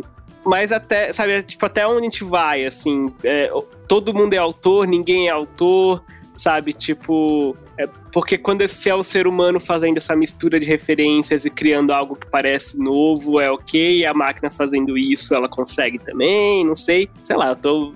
Vou sair daqui hoje e continuar pensando bastante ainda. Não, lembra que eu falei da quantidade. Se você quiser agora fazer um Picasso inspirado, né, tal, você vai demorar não sei quanto tempo, você vai demorar horas, dias para fazer, né? Eu vi um vídeo outro dia, sei lá onde, uma, uma artista plástica, uma pintora falando, ah, a mesma imagem feita em uma hora, em 10 horas em 100 horas. Então, você, aquilo demora, então, melhor das hipóteses, uma hora. No OpenAI, no, no Dali, no não sei o quê, cara, é menos de um minuto. Então, assim, a quantidade que gera é, é absurda. É, é, é, esse é o problema.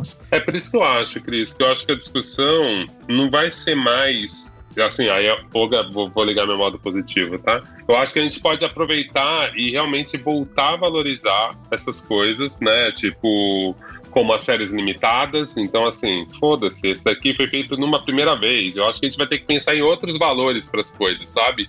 Para valorizar essa técnica do artista. Né? Então. Não, aproveitar esse seu gancho que você tá já fazendo esse exercício, uhum. Olga, de pra gente ir pro qual é boa, que cada um fizesse esse exercício de futurologia para um, um, um, impacto positivo e, e o negativo também da evolução de uma inteligência artificial como essa, né? Você já está trazendo esse ponto de dessa mudança aí. Meu positivo é um pouco isso. Eu acho que pode ser que no futuro, realmente, eu acho que vai se transformar numa coisa elitista, de certa forma, mas vai ter mais valorização dessa coisa feita à mão, do erro, do processo. Hum. Porque aí, Johnny, eu acho que o processo vai ser muito importante. Como é mais ou menos Sim. nas artes plásticas, sabe? Tipo, nas artes plásticas, o real, na arte, principalmente arte contemporânea, é quem você é, a trajetória do artista, o jeito que ele pensa, a causa que ele tá pondo naquele trabalho, como ele desenvolveu. Muito mais a que a técnica, dele, a subjetividade né? dele, enfim muito mais do que, do que exatamente o trabalho em si, a técnica pinta bem, não pinta bem. Isso não é uma questão prática contemporânea.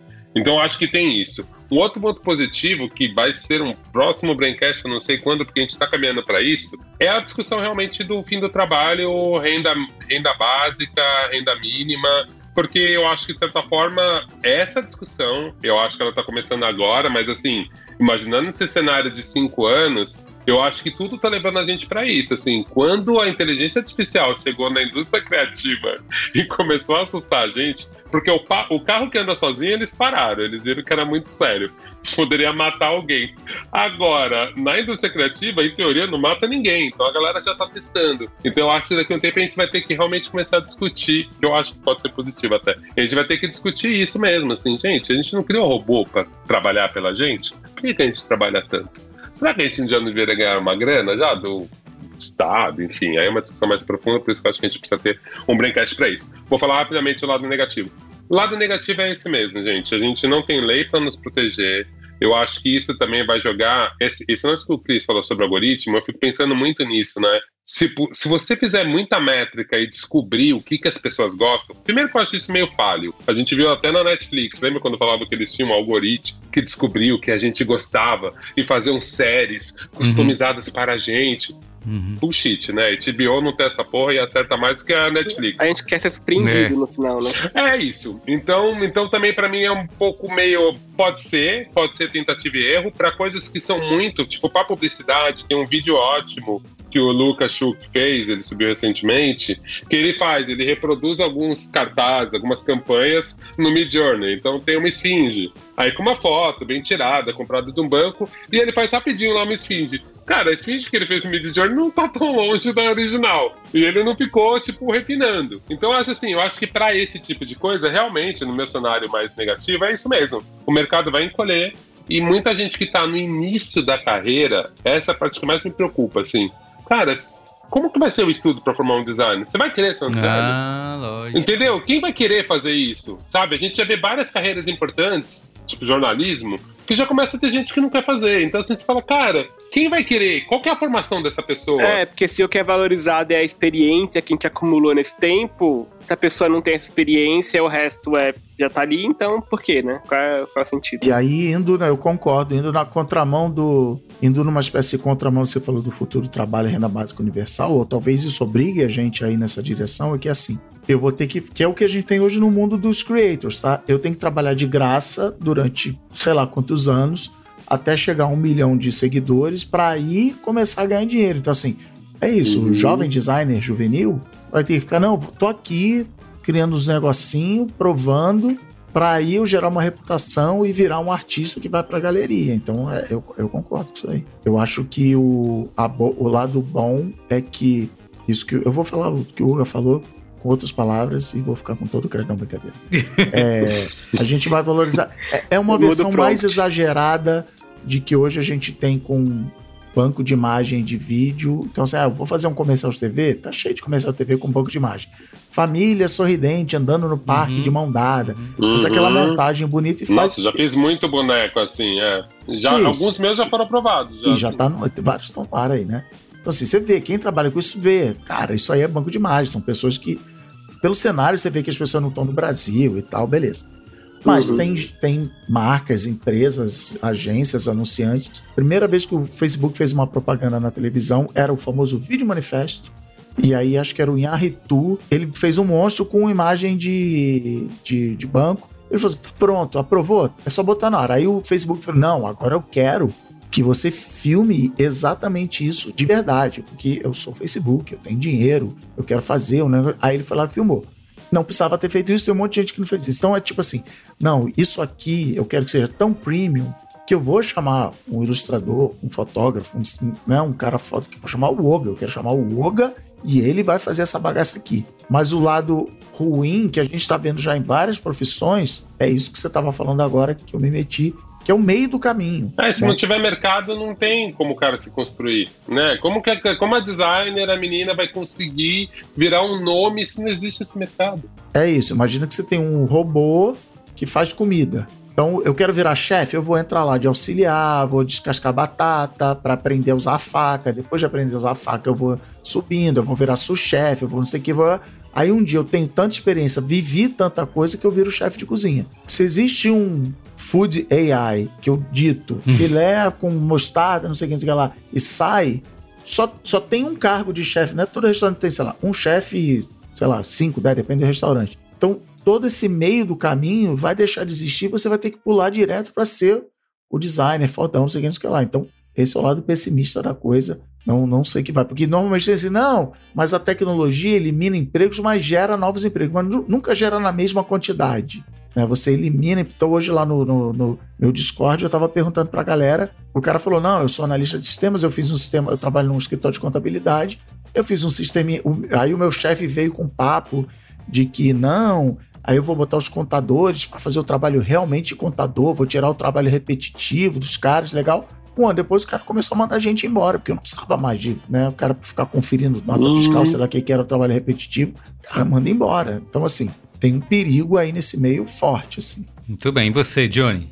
Quer terminar com a energia ó, lá em cima? Já, já, já que vocês foram mais a fundo, e eu concordo com essas questões todas, eu acho que de fato esse meio do caminho é o problema mais sério à vista, né? Porque a gente também pode tá- não tá vendo um monte de problema que ainda pode acontecer.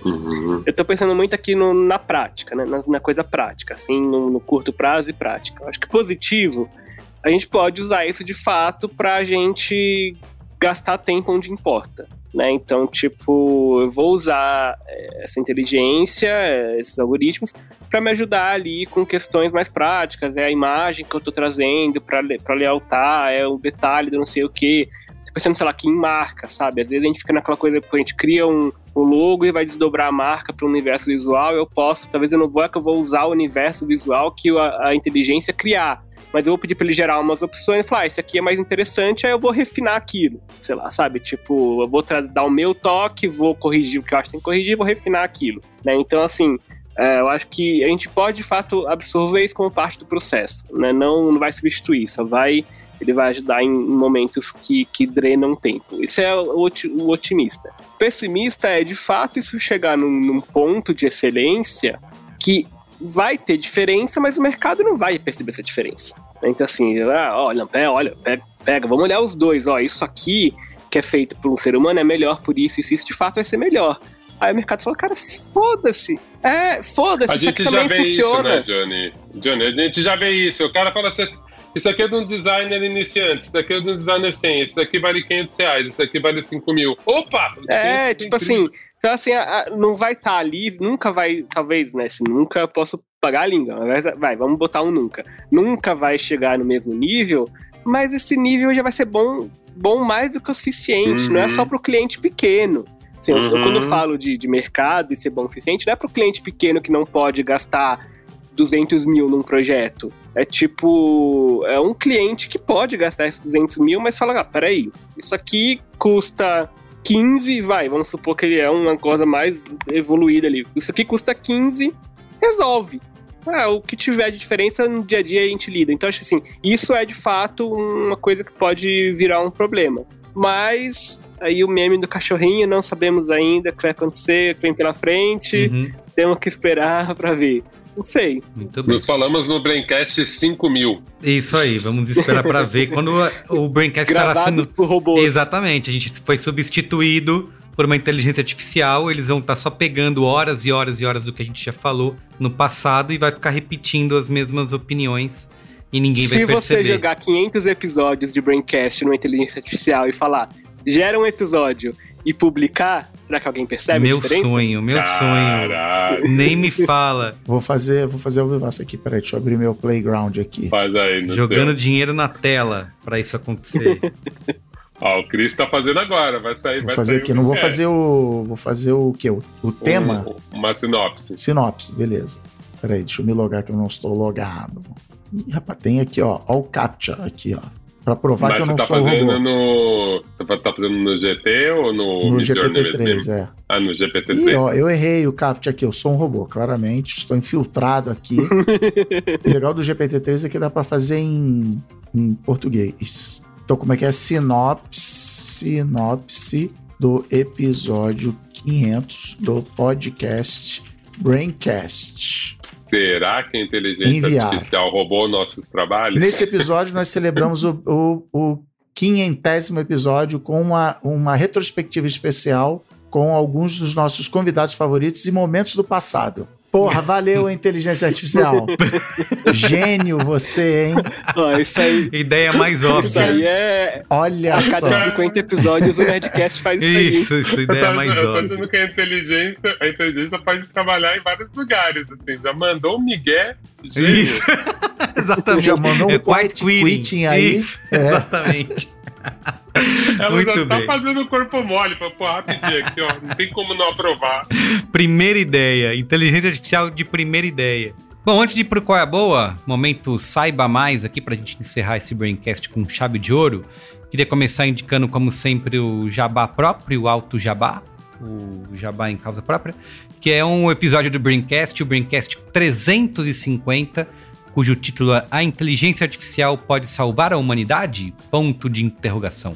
Onde a gente conversou um pouco é, tenta separar o joio do trigo ali e apontar o que é fato e o que é fake dessa expectativa sobre a inteligência artificial no futuro, né? Tirando um pouco não só né, a parte apocalíptica, né, não também só as flores, né, tudo vai dar certo, mas a gente discutiu um pouco da tecnologia ali, de que, quais são as inovações que vão realmente afetar e obviamente também muito de questão ética e filosófica, né?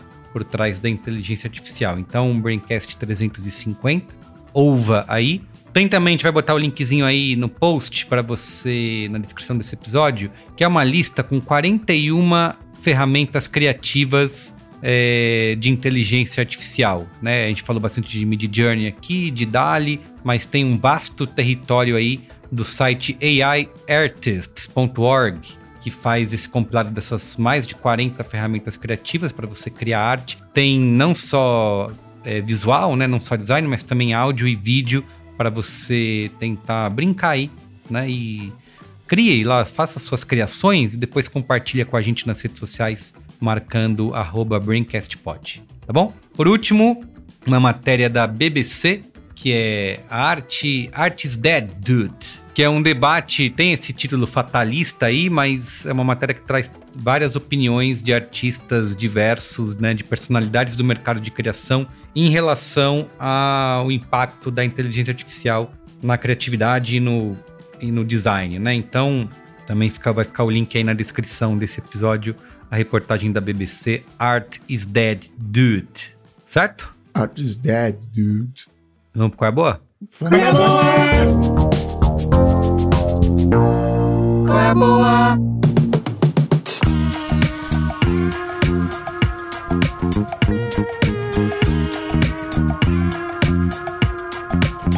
Ó, eu vou começar com o meu qual é a boa, aqui rapidamente. Ah, O pronto. Merigo vai indicar a pesquisa de É, isso, isso. Não, eu quero indicar, foi lançado essa semana, agora no último dia 19 de setembro, a, o remake. O remake não, uma nova, um novo jogo da série Monkey Island. Vocês lembram? Um jogo de aventura point and click, famoso do Ron Classic. Gilbert. É um dos clássicos que formou meu caráter gamer, aliás. Sempre fiquei. A musiquinha nunca me saiu da cabeça. Joguei várias versões. Depois eles fizeram um remake pro Xbox, eu joguei também. Mas agora eles lançaram um novo jogo mesmo, um novo jogo de aventura, é, desenvolvido pela Terrible Toy Box, junto com a Devolver Digital. Que aliás, a Devolver Digital tá em todas, né? Depois eu tenho outro jogo deles para indicar. Mas eu vou começar. É o sexto jogo da franquia. Tá disponível para Windows, Mac e Nintendo Switch. E assim, ele é um velho jogo de aventura clássico point and click, onde você vai é, com. Clica aí, o jogo clica aí. Clica aí, exatamente. Você vai com Guybrush Threepwood em- tentando é, descobrir como você chegar na ilha do macaco.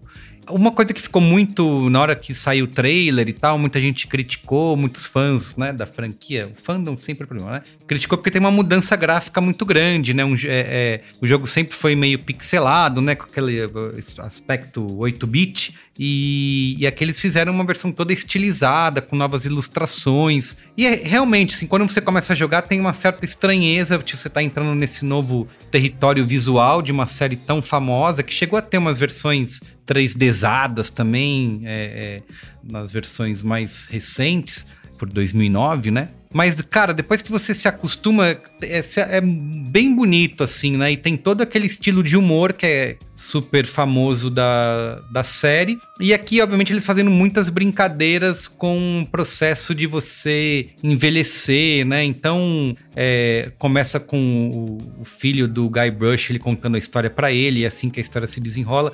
Enfim, pra quem, eu não sei se pra quem não é fã, o jogo vai pegar, vai, vai ser interessante, mas pra quem como eu cresceu jogando a série Monkey Island, é, cara, uma baita de uma aventura, um baita de um retorno legal pra esse universo. É, eles estão mais afiados do que nunca no texto, no humor, no roteiro, que, acaba, que acaba sendo é, é, para mim o grande chamariz da série, né? Além, obviamente, de você resolver os quebras-cabeças ali, mas é, eles têm inclusive dois modos, né? Um modo que eles vão trazer os puzzles mais hardcore ali para você resolver e tem um modo casual que tem ali é, os quebra-cabeças para você resolver, mas tá com foco mais em você curtir a historinha e se divertir ali com, com o humor da série. Tá, então tá disponível pro, como eu falei, PC, Mac, Nintendo Switch, é, tá no, comprei no Steam, é, e só 60 reaisinhos, né? Perto dos, Ah, comprou no Steam. muito perto bom. dos jogos aí de 300 conto que tem saído os AAA Mas da é vida. que Steam é que você tá no maravilhoso mundo do game PC, apesar de você estar no Mac, que em jogo pra computador é bem mais barato que jogo pra videogame. Isso, mas no, no Nintendo Switch também tá o mesmo preço, né? Eles geralmente têm Que diferença. Nintendo Switch é pior ainda. A Nintendo, a Nintendo acha Pode que cobrar o que quiser, mas que exato. eu- inclusive, quando eu fui pesquisar, eu vi lá, ah, tá 60 reais aqui no, na Steam. Vou chegar lá no Nintendo Switch e vai estar tá 150. Não- Pelo menos eles mantiveram o mesmo Não. preço aí. Então você pode escolher. Eu escolhi jogar no, no Mac por.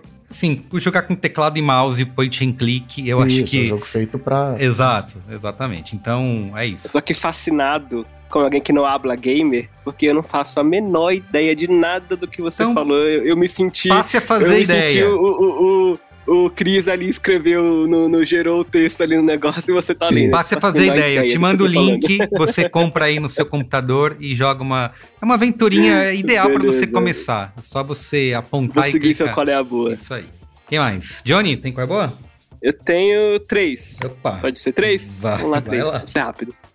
É, o primeiro eu vou fazer um alto jabá aqui. Eu participei é, algumas, alguns meses atrás, saiu semana passada, de um videocast. Tô metido com esse negócio de, de podcast com imagem Olha aí. Nossa, Ixi, é assim que do começa. pessoal da, da Vind, né? um- uma série dentro do. Vind? Dentro do Ring que chama.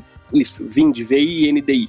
E eu tô dando esse qual é a boa aqui, não só pra falar, fazer o meu alto jabá, mas porque, na verdade, o, o pessoal de lá é muito fã do Braincast. Olha Então só. a, a conversa girou muito em torno do Braincast. Perfeito. Assim, a gente falou muito sobre, sobre as capas, sobre como é que é né, o design no meio disso tudo. Então, vou deixar aí a Boa, dica. Johnny, fazendo aquilo que a gente combinou, hein? Espalhando tem, a palavra. tem lá no Spotify, procura dentro do Ring o episódio número 6. Mas tem aí a versão com imagem, que tem eu ali sentadinho dando entrevista. Procura, pode procurar no YouTube, no canal da Vind, ou você pode ir até o meu, Instagram, meu Instagram, arroba BritoJohnny, e vai ter lá no famoso link da bio. Se você clicar lá, vai ter, vai ter o link pro videocast, você pode ver. Essa é a minha primeira sugestão. A, a segunda, eu vou sugerir o programa do meu vizinho, Paulo Vieira, o Avisa Lá Que Eu Vou. Não é novo, mas eu comecei a ver há pouco tempo aí, É tem na. Globoplay. É muito Eu vi. legal. Paulo, você é incrível, vamos ser amigo. Não, mas é muito legal, ele visita várias cidades do Brasil e conversa com pessoas fascinantes, assim. É do Multishow É, ou jeito GNT? dele, eu não lembro, eu vi pelo Globoplay. É, é Desculpa no, aí. é no GNT. É, mas é legal ver do Globoplay, porque assim, tinha aquele quadro do Fantástico, mas o quadro Fantástico é um resumo ruim. O programa é bem mais legal, com 40 minutos. Sim, é muito Eu legal. vi que uma galera parava no resumo do Fantástico, assim, é muito mais legal. O ritmo. Inclusive, adorei a identidade visual do Não, é programa, muito aquelas foda. fotografias amarelas, grandonas, assim, muito legal. Recomendo, os episódios são ótimos. E a última é dica aqui que vai ser apedrejada por qualquer pessoa que não é de São Paulo, mas eu vou dar aqui minha dica privilegiada. Galeria Metrópole. Que lugar? Se você estiver perto, vai lá na hora do almoço, dá um rolê, tem restaurantezinhos ótimos embaixo, o lugar é lindo. Onde fica isso? Tem. É aqui na Avenida São Luís, bem de frente ao edi- o edifício Louvre, né? Que na lateralzinha do, do Copan aqui. Em São Paulo. É, biblioteca. é Isso, é cheio de lojinha legal, restaurante gostoso. Se você sobe nos andares superiores ali, tem vários, várias galeriazinhas de arte, estúdios de, de design, livrarias, assim. Então, é um lugar bem inspirador, assim. Eu fui outro dia na hora do almoço e eu foi na segunda-feira, eu falei, pô, aí, comecei uma segunda-feira bem, assim, sabe? Então é isso. Dica de paulista. Não, não sou paulistano, pelo amor de Deus. Nada contra, até tá na descrição do. Bom Dia. Mas enfim, essa dica aí que fica pra quem estiver por perto, quem estiver visitando a cidade, talvez vai lá visitar a Galeria Metrópole. Muito bem. Quem vai agora, Olga ou Cris? Posso ir, eu tô, tô bem tranquilo hoje. Ó, lembrando que eu acho que eu já tinha dado essa dica do vídeo da Vox, né? Mas enfim, eu acho que quem chegou até aqui e não assistiu o vídeo da Vox não devia nem estar aqui, né? Porque eu não tinha entendido metade das coisas que a gente falou. É, isso, veja a Vox, né? Tá no Veja YouTube, chama The AI That Creates Any Pictures You Want é, Explain It. Então, putz, é um vídeo bem legal, mas se você botar Vox e Midjourney vai aparecer esse vídeo em primeiro, porque eu acho que ele é um resumo em 13 minutos de tudo isso que a gente falou. Não, não resumo exatamente, mas para você entender o potencial.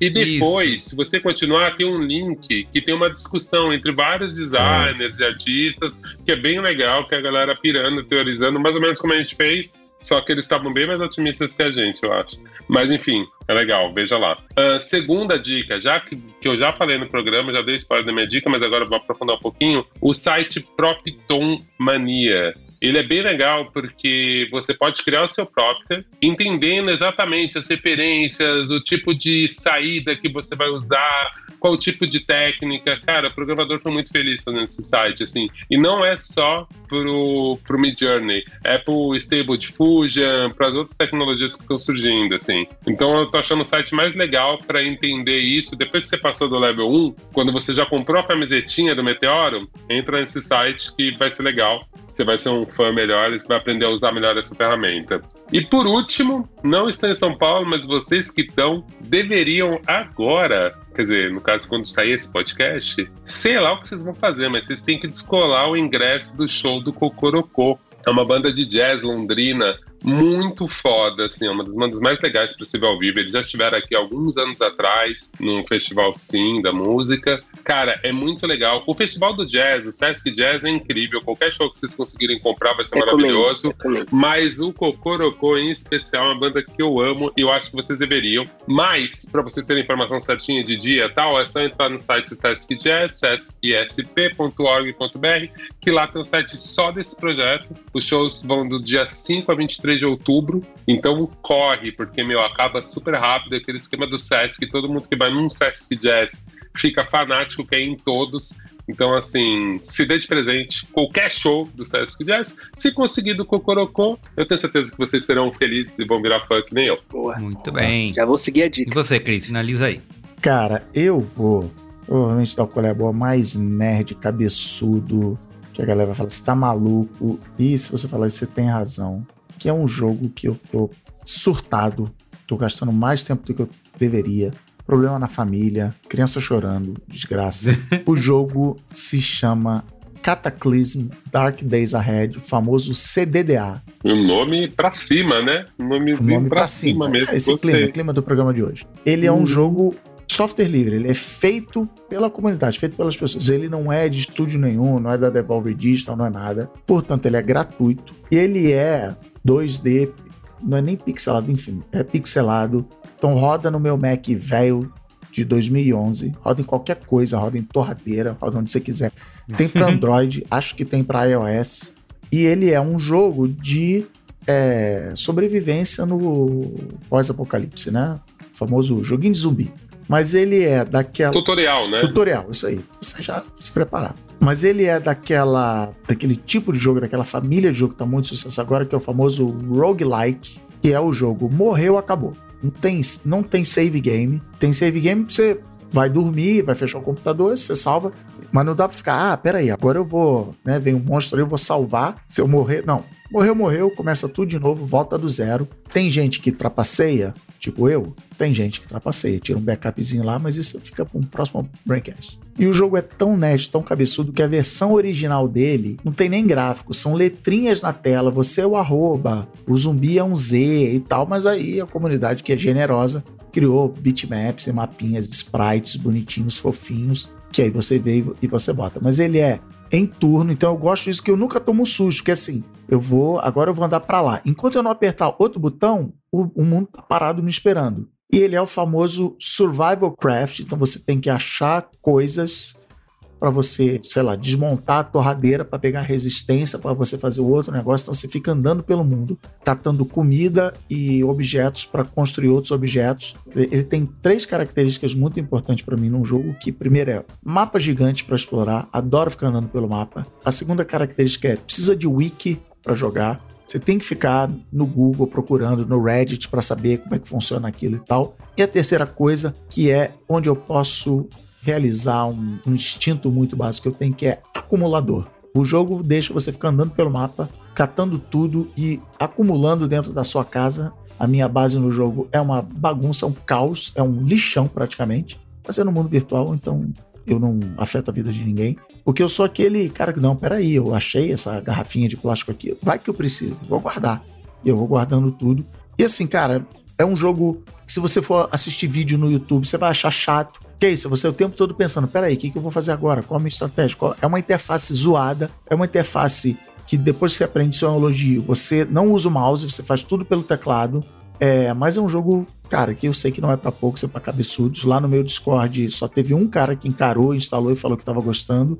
É um jogo cruel, difícil, você vai morrer várias vezes até aprender, mas faz parte disso, é, é toda essa viagem do roguelike. Você, não, agora eu tô aprendendo, agora eu tô ficando bom, agora eu tô manjando. E aí você pega equipamento novo pro seu hominho, você sobe de nível no seu hominho, você vai sobrevivendo no mundo. Eu tô pirando nesse jogo, abandonei. Tem aqui PlayStation, tem Xbox, tem não sei o que, tem. E você tá jogando o jogo. tô jogando esse joguinho que é de 2000, sei lá quanto, que já tá na versão.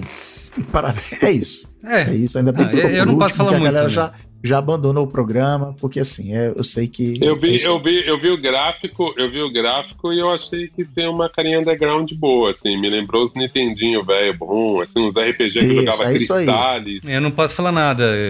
Com console, Playstation, não sei o que, eu tô jogando Adventure Point and Click, então também não. é legal, é legal. Não, inclusive, Olga, você tem, como é software livre, você escolhe o pacote gráfico do jogo. Então tem um que é mais parece um contra do, sei lá o que que era. Ah, que legal. Tem outro que é mais Sim, kawaiizinho, os bonequinhos são cabeçudinho. Tem outro que é mais Nintendinho, tem outro mais não sei o que. Então a galera vai criando pacotes, vai fazendo, você baixa, pacote de som, mesma coisa.